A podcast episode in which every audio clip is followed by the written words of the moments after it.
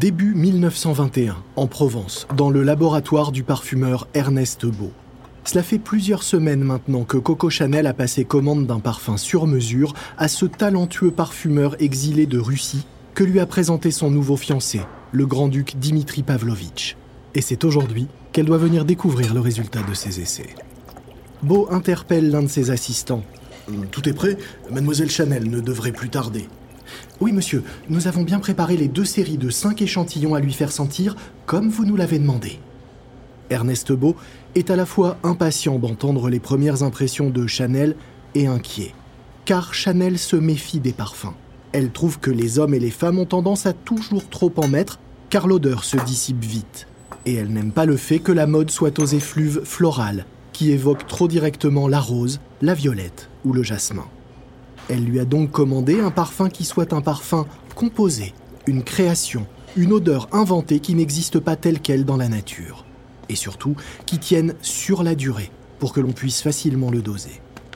Quand Coco Chanel pénètre dans l'atelier, elle s'arrête un instant pour humer l'atmosphère, l'air impassible. Beau la conduit dans une salle où sur une grande table de travail sont posées deux séries de cinq flacons. Une première série, numérotée de 1 à 5, et une seconde de 20 à 24. À partir des mêmes ingrédients, j'ai testé plusieurs combinaisons et plusieurs dosages. Et voici ce que j'ai retenu. Et de quelle odeur vous êtes-vous finalement inspiré? Je pense avoir compris ce que vous vouliez dire quand vous parliez d'un parfum inventé, composé. Je me suis donc inspiré de l'hiver. L'hiver? Oui, enfin plus exactement de la merveilleuse odeur de la brise fraîche qui se dégage des lacs et des rivières sous le soleil de minuit j'ai essayé de recréer cette sensation que j'avais ressentie lors d'une expédition dans les régions arctiques lorsque j'étais soldat pendant la Première Guerre mondiale. Mademoiselle Chanel semble dubitative, mais elle se penche vers les deux séries de flacons qu'elle hume un par un avec une grande attention. Une première fois, puis une seconde. Elle se relève, un sourire aux lèvres. Ce numéro, il me plaît beaucoup. Le 22 Très bon choix mais il m'évoque plutôt l'odeur des draps propres que les steppes. Mettez-le de côté, je pense qu'il sera mieux dans un deuxième temps. Mais alors, lequel voulez-vous sortir? Celui-ci, mon véritable coup de cœur. Votre échantillon numéro 5. Beau est soulagé, mais il est soudain pris d'un doute. Mademoiselle, il faut quand même que je vous prévienne. Pour ce mélange en particulier, j'ai utilisé énormément de fleurs de jasmin et beaucoup, beaucoup d'ingrédients différents, dont certaines matières premières très très onéreuses. Et alors? Alors, il faut que vous sachiez que ce parfum risque de coûter une petite fortune à produire. Tant mieux. Je veux créer le parfum le plus excessif du monde. En tout, pour un litre de ce mélange numéro 5, il faudra plus de 1000 fleurs de jasmin, une douzaine de roses de mai récoltées à la main, bien sûr, du bois de santal, du musc, de l'ilang-ilang et près de 80 autres ingrédients. Plus ces fameuses aldéhydes, ces nouvelles molécules de synthèse qui font notamment que le parfum est plus stable et tient dans la durée. Et tout cela sans compter le flacon, l'emballage et la publicité qu'il faudra nécessairement faire pour le faire connaître. Oui, ce lancement risque bel et bien de coûter une petite fortune à Chanel. Mais l'investissement en vaut la peine, car si ce parfum coûte cher à produire, bientôt, il lui rapportera des fortunes.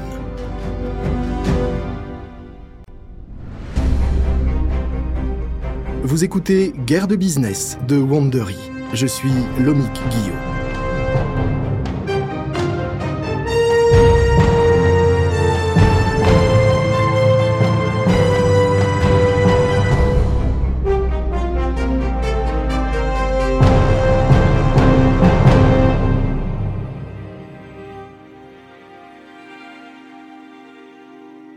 Dans le précédent épisode, nous avons suivi les premiers pas de Coco Chanel, quasi orpheline, partie de rien, qui a réussi à séduire les plus grands de ce monde avec un style bien à elle, à imposer sa marque. Nous vous avons aussi raconté comment le jeune Christian Dior s'est très vite intéressé à la fois aux fleurs et à la couture, réalisant d'incroyables costumes pour ses frères et sœurs lors du carnaval de Granville par exemple. Dans la suite de notre série Chanel contre Dior, nous allons vous faire découvrir les industriels qui, derrière ces créateurs, se sont battus en coulisses pour développer leur business. La famille Vertemer d'abord, avec Pierre puis son petit-fils Alain, qui a fait de Chanel une des entreprises les plus discrètes et secrètes de l'univers du luxe. Une marque qui, 50 ans après la mort de sa créatrice, reste aussi l'une des plus rentables du secteur. Marcel Boussac ensuite, l'industriel du textile qui fut le premier à donner sa chance à Christian Dior bien avant que Bernard Arnault ne reprenne Dior et ne devienne, grâce à cette pépite, l'un des hommes les plus riches du monde, aujourd'hui à la tête du plus puissant groupe de tout l'univers du luxe. Voici notre deuxième épisode, un sacré numéro.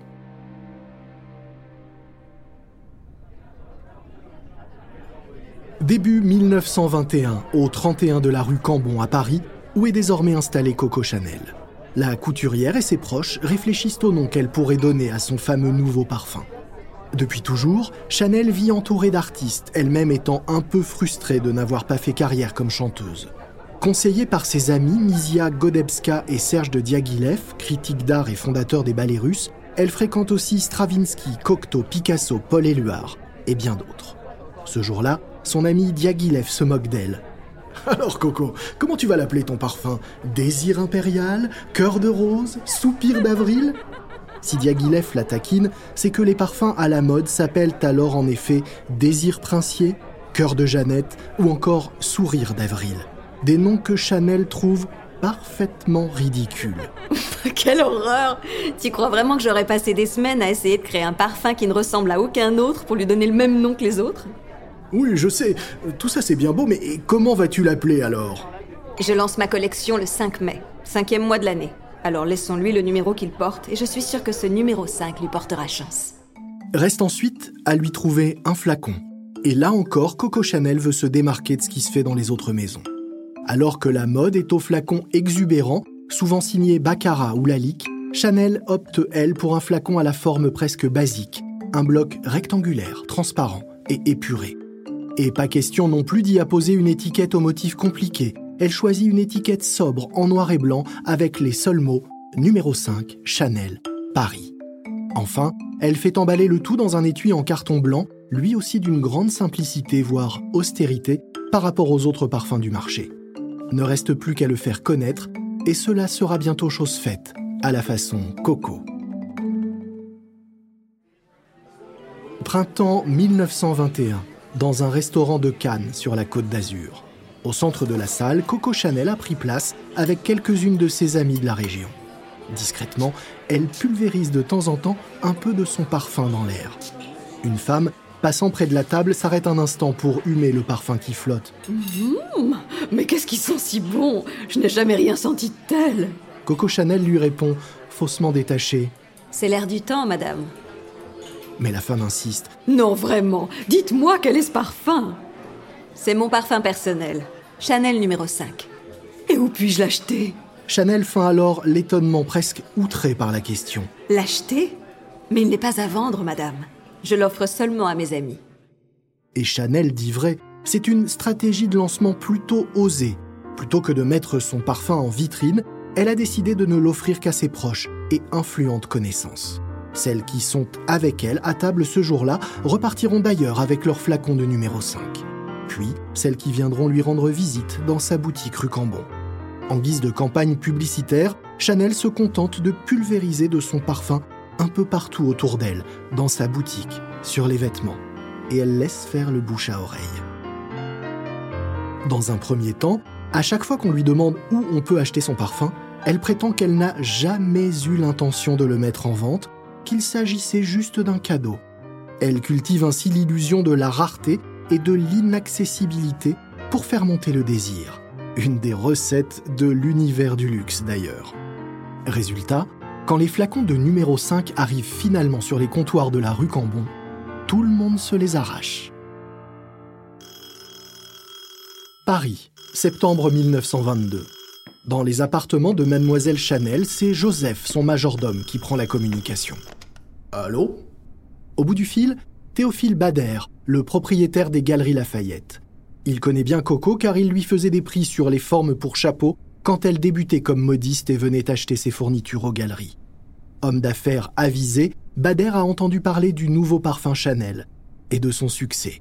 Et il aimerait bien pouvoir le vendre sous la majestueuse coupole Art déco de son grand magasin parisien. Euh, Mademoiselle Chanel est-elle là? Non, euh, elle est à l'atelier. Puis-je prendre un message? Bader hésite un instant. Il a appris par une indiscrétion que Raleigh, la société de parfum d'Ernest Beau, a du mal à suivre la cadence et à fournir assez de flacons à Chanel.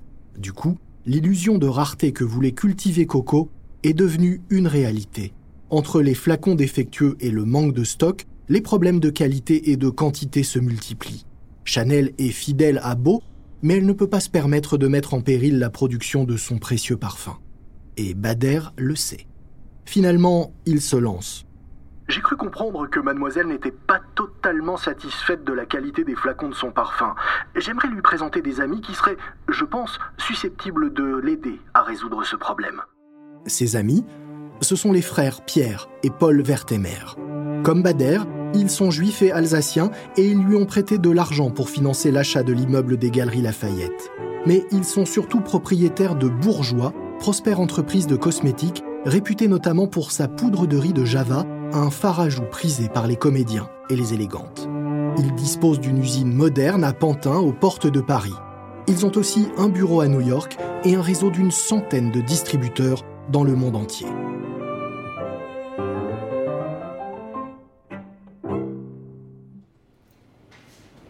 Paris, le 4 avril 1924, dans le bureau du notaire des frères Vertemer. La rencontre avec Chanel a eu lieu quelques semaines plus tôt dans les tribunes de l'hippodrome de Deauville, où les deux frères se rendent régulièrement pour assister aux exploits de leur pur sang Épinard, qui est alors le cheval le plus titré et le plus célèbre de tous les chevaux de course. Avec Coco, qui aime elle aussi les chevaux depuis son séjour à Compiègne, le courant est tout de suite bien passé. Si bien qu'ils ont rendez-vous ce jour-là pour signer les statuts d'une nouvelle société. Le notaire commence à lire le projet de contrat. Voici donc la répartition retenue du capital de cette nouvelle entreprise. Les parfums Chanel. Messieurs Pierre et Paul Vertemer, 70%, Monsieur Théophile Bader, 20%, Mademoiselle Coco Chanel, 10%. Bader l'interrompt. Et, et concernant la répartition des bénéfices? Eh bien, elle se fera selon les mêmes pourcentages. En échange de sa formule et de son nom, Chanel, qui a toujours dit qu'elle n'y entendait rien aux chiffres, mais n'a jamais oublié de compter, touchera donc désormais 10% des bénéfices de la nouvelle entreprise. La Société des parfums Chanel est donc officiellement créée. La nouvelle entreprise se développe rapidement. Après le numéro 5, c'est le lancement du numéro 2, puis numéro 7. Ils seront bientôt suivis par les numéros 11, 4 et 20 un véritable tirage du loto, sans compter des fragrances aux noms plus classiques, gardénia, bois des îles, cuir de Russie, unidée, jasmin. Mais tandis que les nouveautés s'accumulent et que les ventes progressent, la belle entente des débuts entre associés va bientôt se fissurer. Début des années 20, dans les Vosges. Marcel Boussac descend de voiture dans la cour d'une de ses usines et se dirige d'un pas alerte vers l'entrée des ateliers. Boussac est un dynamique trentenaire qui règne déjà sur un petit empire du coton. Il a débuté à l'âge de 16 ans en entrant dans l'entreprise de confection créée par son père. Puis, à 18 ans tout juste, il s'est lancé dans le négoce de tissus et a eu l'intuition de miser sur des tissus de couleurs vives et gaies, alors qu'à l'époque les vêtements étaient majoritairement gris et ternes. Pendant la Première Guerre mondiale, Boussac est devenu fournisseur pour l'armée, faisant fabriquer dans cette usine des Vosges justement des toiles pour les ailes des avions, des tentes et des masques à gaz pour les soldats. Le directeur de l'usine l'attend à l'entrée. Monsieur Boussac, heureux de vous revoir. Tous les deux traversent d'un pas rapide l'atelier de confection dans lequel de nombreuses ouvrières sont à l'ouvrage. Boussac est jeune, mais déjà riche. En plus de cette usine, il en possède une demi-douzaine d'autres, dont une en Pologne, et emploie 3000 salariés. Mais problème, la guerre finie, il se retrouve aujourd'hui avec un important stock de toiles destinées aux avions sur les bras. Un stock de coton égyptien dont il ne sait pas quoi faire. Et c'est pour cela qu'il est ici ce matin, pour voir avec le responsable de son usine que faire de tout ce stock. Les deux hommes pénètrent dans un bureau dont ils ferment la porte. Alors, Avez-vous trouvé une idée pour utiliser cette toile ou vais-je devoir me résoudre à perdre tout ce bon tissu de qualité? Oui, nous avons pensé que nous pourrions en faire des chemises, des blouses, des caleçons. Hum, oui, pourquoi pas. Mais le directeur n'a pas fini. Et des pyjamas. Hein? Des quoi? Au début des années 20, le pyjama est encore une rareté. Ce mot d'origine indienne désigne au départ un pantalon large rapporté en Europe par les colons anglais. Il commence tout juste à s'imposer comme vêtement d'intérieur puis de nuit, en remplacement des traditionnelles chemises de nuit portées jusqu'ici. Marcel Boussac a du mal à imaginer pouvoir écouler ainsi ses stocks. Mais il a une idée. Il va lancer ses propres magasins sous le nom à la toile d'avion, dans lesquels il va proposer toute une gamme de vêtements et produits réalisés à partir de ces toiles, dont ses pyjamas, qui seront immédiatement un succès. Lorsque survient la crise de 1929, Boussac est assez malin pour réussir à diminuer ses coûts, pour diminuer ses prix, afin que ses produits restent accessibles et donc continuer à engranger de juteux bénéfices et étendre encore un peu plus son empire. Boussac a deux passions, les chevaux de course qu'il affectionne, collectionne et dont il suit quotidiennement les résultats, et la mode, car c'est ce qui lui permet de vendre du tissu. Or si côté chevaux, il est déjà parvenu à monter une belle écurie de vainqueurs, côté mode, ses créations restent pour le moment surtout destinées au grand public.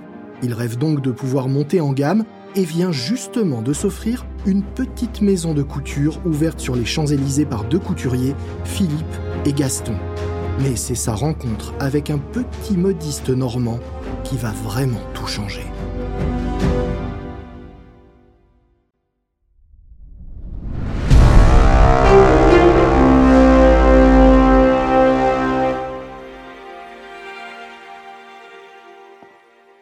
Paris, au début des années 30, rue Cambon. Joseph, le majordome de mademoiselle Chanel, lui apporte une lettre qui vient d'arriver au courrier. Elle est signée Pierre Vertemer, l'un des associés de Chanel, dans l'entreprise de parfums qui produit et commercialise notamment le désormais célèbre numéro 5. Le ton est poli, mais entre les lignes, on sent qu'il est excédé. Il écrit Ma chère amie, nous avons bien accueilli votre expert comptable, monsieur Lemoine, à qui vous avez demandé de venir vérifier la bonne tenue des comptes de l'entreprise. Nous avons également ouvert nos dossiers à monsieur Delaborde, son adjoint. Jusqu'ici, rien que de très normal. Après tout, Chanel l'Auvergnate veut s'assurer que les comptes de leur société commune sont précis, transparents et justes. Mais son associé poursuit. Mais visiblement, cela ne vous semble pas suffisant, puisque j'apprends que vous désirez y adjoindre les avis de M. de la Ville-Guérin. Nous vous remercions de vous entourer de telles garanties en superposant ainsi les compétences. En clair, son associé lui dit Nous avons bien compris que vous ne nous faites pas confiance, mais cette armée que vous avez envoyée pour éplucher nos comptes est une insulte faite à notre loyauté. Mais Chanel n'en a cure. Elle froisse la lettre, et comme elle le fait avec tous ses papiers personnels ou confidentiels, elle la jette dans le feu qui crépite dans la cheminée. Son majordome lève un sourcil. Un problème, mademoiselle? Je suis persuadée que ce bandit de Pierre Vertemer se fait de l'argent sur mon dos. Et je finirai bien par le prouver. Ces experts pourtant ne trouveront rien. Les comptes sont honnêtes et sincères, l'entreprise bien tenue. Bourgeois met sa force de production et son réseau commercial au service des parfums Chanel. Et tous les bénéfices sont réinvestis dans le développement du business. Mais Coco est têtue elle est convaincue qu'on l'arnaque. Neuilly-sur-Seine, siège des parfums Chanel, le 12 septembre 1933. Dans une vaste salle de réunion, trois hommes patientent. Pierre et Paul Vertemer et Théophile Bader. Ils attendent l'arrivée de leur dernier associé, qui doit présider la séance du conseil d'administration. Coco Chanel. Pierre Vertemer en profite pour sortir un journal de son sac. C'est un exemplaire du New York Times. Vous avez vu ça? C'est notre première publicité en anglais pour numéro 5. Évidemment, il faut pas s'attendre à ce qu'elle nous remercie. Théophile Bader lance perfide. Oui, enfin encore faudrait-il qu'elle daigne venir. Ce serait pas la première fois qu'elle nous snob. Regardez, ça c'est la pile des PV de réunion qu'elle n'a jamais signé. Son associé soupire. quand même, je me remets pas du coup qu'elle nous a fait. Nous attaquer en justice parce qu'on a lancé un démaquillant sans la consulter. Mais si elle participait plus souvent aux réunions, elle serait au courant des projets. Encore heureux que le tribunal l'ait déboutée, tiens. Soudain, on frappe à la porte et les trois têtes se tournent en même temps, s'attendant à voir entrer la silhouette frêle et masculine de la couturière. Mais à la place, c'est un quinca à lunettes métalliques rondes et costumes ajustés qui entre dans la pièce. Bader se penche vers son voisin. tu crois que c'est l'adjoint de l'adjoint de l'adjoint de son comptable cette fois? Debout à côté de la table, l'homme se présente d'une voix mal assurée. Bonjour messieurs, je m'appelle Paul Irib et Gabriel Chanel m'envoie pour la représenter. Désormais, c'est moi qui siégerai à sa place au conseil. Paul Irib Les associés de Chanel n'en croient pas leurs oreilles. C'est un célèbre illustrateur, dessinateur de mode et d'affiches publicitaires, styliste à ses heures. Mais c'est surtout l'amant du moment de Coco.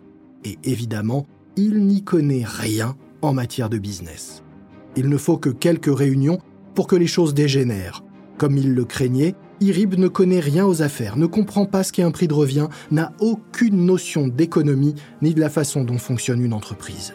Du coup, il refuse de signer les PV de réunion qui sont pour lui comme écrits dans une langue étrangère. Au bout de quelques mois, il est débarqué sans que Chanel puisse s'y opposer. Mais Coco n'a pas dit son dernier mot.